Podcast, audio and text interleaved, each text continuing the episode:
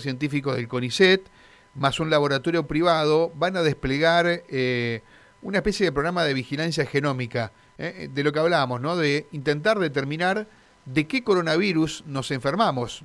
Hemos hablado y hemos aprendido que hay distintas cepas, primero tuvimos una, ahora tenemos otra, se amenaza con el ingreso de otras variantes más, así que tratar de saber con qué SARS-CoV-2 nos enfermamos, me parece que es una tarea que eh, es importante. Y bueno, y hay noticias respecto de esto, Karina. Exactamente, porque bueno, eh, aquí se va a hacer esa detección. Cuando digo aquí, estamos hablando de, la provincia de Santa Fe, eh, donde se va a intentar determinar justamente cuáles son las variables del coronavirus que están instaladas y que están circulando en este lugar. Estamos en contacto ya con la licenciada en genética y doctora en ciencias biológicas, Eva Rueda, que pertenece a la Subsecretaría de Proyectos Científicos y Tecnológicos de la Secretaría de Ciencia, Tecnología e Innovación del Ministerio de la Producción de la provincia de Santa Fe. Eva, un gusto saludarla ¿eh? desde Radio M. Mario y Karina, buenos días. ¿Qué tal? Buenos días, Mario, buenos días, Karina, y buenos días a toda la audiencia. Eh, bueno, por favor, doctora, cuéntenos eh, cuál es el motivo y cómo se realiza eh, este trabajo para, bueno, comenzar con este plan de vigilancia activa, ¿no? Claro, desde el año pasado el Ministerio de Ciencia y Tecnología de la Nación armó un consorcio que se llamó el Proyecto País para hacer una vigilancia en todo el país de las variantes que circulaban, pero una vigilancia más al azar, digamos.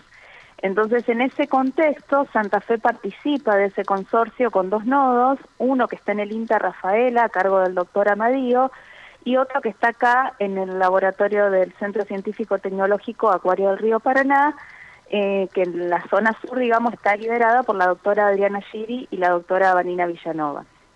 Entonces, en este sentido, como esa vigilancia era al azar, a nosotros desde la provincia, trabajando en conjunto con el Ministerio de Salud, ya nos empieza a, interesar que no sea tan al azar, sino que sea más activa, por eso se llama vigilancia activa, porque yo voy a ir a buscar qué variantes vienen y voy a ir a buscar aquellas muestras que me interesa saber para tratar de controlar lo mejor posible que se pueda la dispersión de las variantes. Es algo difícil porque, digamos, en todo el mundo las variantes se van dispersando y eso ya está a la vista, pero sí uno puede anticiparse, incluso puede monitorear que aparezcan variantes locales, ¿no? Claro, es lo que decíamos más temprano cuando estábamos hablando eh, de la Delta y ahora esta nueva Epsilon que se menciona y demás. Pero antes de llegar a eso, doctora, le quería preguntar, ¿esto quiere decir que van, por ejemplo, a analizar muestras de quienes ingresen al país provenientes del exterior o analizan muestras de alguien? Sí, sí, estamos trabajando con el Ministerio de Salud, estamos armando el protocolo para tratar de hacer eso de la forma más organizada posible. La idea sería esa, este, eh, digamos, en, en, incorporar esta, esta posibilidad dentro del protocolo que ya existe, que es que la persona se tenga que isopar ni bien llega y a los siete días. Claro. ¿Qué sucede con eh, aquellos que a lo mejor no viajaron, que, pero que presentan una sintomatología que viene a, sumar algo diferente, ¿no? A lo que ya se conocía. ¿También son motivo de observación para ustedes? Mira, por ahora no, porque no hay, este, no hay ningún reporte que ninguna de las variantes de esté relacionada con algún tipo de sintomatología en particular. Hasta ahora la bibliografía, nosotros digamos desde la Subsecretaría de Proyectos Científicos y Tecnológicos tenemos un comité científico que está integrado por, bueno, inmunólogos, virólogos, referentes, digamos, de, de las áreas que están revisando continuamente la bibliografía y hasta ahora no hay ninguna eh, asociación con alguna sintomatología clínica con alguna variante. De hecho, digamos, hay algunas cuestiones que tienen que ver con cuánto más contagiosa es pero en realidad se están haciendo muchas acciones. Por ejemplo, la vacunación es una acción que, eh, digamos, es como una selección que uno va haciendo porque uno va evitando que el virus se reproduzca en algunos lugares, entonces eso hace que el virus busque otros lugares y trate, de, digamos, de, cambiar de alguna manera, o se va seleccionando, para decirlo mejor.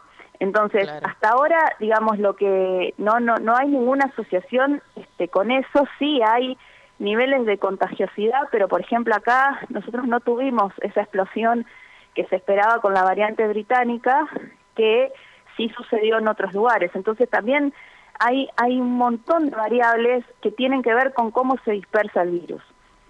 Claro, exacto, entendemos. Eh, doctora, ¿cuáles son las, las variables que Eva, Karina. ¿Cómo? Eva, Eva. Eva, no le digo más doctora. claro, porque me, siento, me siento alejada.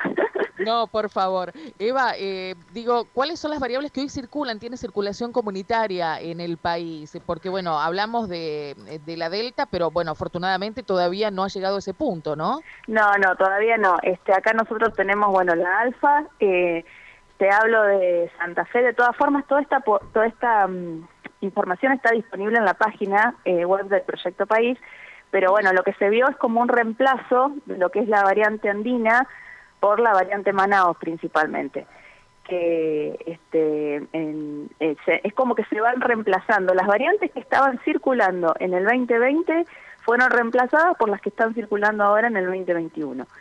este, y esto va a terminar siendo un poco como, como la gripe, ¿no? que todos los años va a haber que, que vacunarse contra las variantes que están circulando que van a empezar a circular.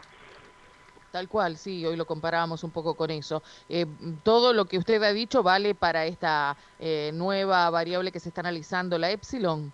Mira, la epsilon está dando vuelta desde el año pasado. Lo que pasa es que ahora empezó a eh, aparecer en mayor frecuencia porque le, uno lo que cuando va mirando las muestras va viendo cómo cambian las frecuencias. A ver, nosotros desde el gobierno tenemos que atender, por un lado, lo que son las políticas sanitarias de salud, es decir, que tengamos los centros de salud en condiciones y demás, y paralelamente ir monitoreando esto que nos permite tal vez anticipar a, algunas cuestiones y nos, y nos permite también ver qué está sucediendo localmente. Eso tiene un valor que es impresionante porque eh, de hecho lo, en el informe se ve que las variantes que circulaban, por ejemplo, en el norte de la provincia eran distintas a las variantes que circulaban en el sur y no por eso ser, digamos, y no tienen nombre esas variantes, ¿sí? Son variantes comunes o son variaciones que tiene el virus, pero lo que había en el norte era distinto a lo que venía en el sur y eso tiene que ver un poco con cómo se mueve la población. Eva, eh, te quiero preguntar, eh, vamos a suponer que, eh, si, nos puedes dar un ejemplo práctico, cómo, cómo van a trabajar, vamos a suponer que eh, por ejemplo, uno imagina que más allá de la, tecnología para eh, discernir entre, entre genomas, allí hay una cuestión también de capacidad de, tratamiento, digamos, de, la cantidad de, pruebas, de velocidad para poder rápidamente aislar a esa persona que pueda tener una cepa distinta y peligrosa. ¿Cómo, van a trabajar? Sí, por lo pronto el protocolo que está vigente es que la persona que llega del exterior tiene que aislarse tiene que hacer la PCR ni bien llega y repetir esa PCR a los siete días. Si esa persona durante el transcurso de su aislamiento experimenta algún síntoma, en ese caso sí o sí esa muestra se va a tratar de secuenciar, digamos, como para descartar posible, este, digamos, porque esa persona ingresa con COVID. Porque puede darse el caso de que una persona llegue en Ezeiza, le hagan un testeo rápido, le dé negativo, y a los dos días aparezcan los síntomas, porque esa persona se contagió hace siete días, entonces, digamos, eh, es, tan, es tan variable el rango de incubación que tiene este virus, que data desde los dos a los nueve días, que o diez días, en algunos casos supera los catorce días, entonces realmente lo que hay que hacer es cumplir por lo menos con ese protocolo y si una persona que llega del extranjero tiene COVID, obviamente que esa muestra se va a secuenciar. Bien. Eh, ¿Y los tiempos, de, digamos, de, avance de este proyecto? ¿Nos puedes comentar eso, Eva? Eh, no, eso se va a ir llegando, digamos, en, eh, porque este, esta idea, digamos, es tratar de ir al día con la semana epidemiológica, ¿sí? Entonces se va a tratar de ir, bueno, en, este en esta semana, ver todos los casos que son de interés y secuenciarlos. Entonces estamos tratando de ir al día. Por ahora estamos un poquitín atrasados, pero estamos por eso incorporando más recursos no solamente de, de, la provincia, sino que, como bien dijeron, también participa un privado, también estamos este, pidiendo subsidios a fundaciones internacionales, digamos, estamos y a, su vez participa Nación también, que, que está brindando insumos y demás. Entonces, por ahora estamos seleccionando medianamente al día o con una semana de retraso las muestras. Eva, muchas gracias por atendernos, ha sido muy clara, estamos siempre muy atentos a todo lo que sucede eh, en relación a COVID, así que creíamos que era importante dar algunos detalles para compartir con nuestros oyentes sobre esta vigilancia activa que se realiza en la provincia. Muchas gracias. ¿eh? No, gracias a ustedes. ¿eh? Que pase buen día, gracias. Gracias igualmente. Hablábamos con la subsecretaria de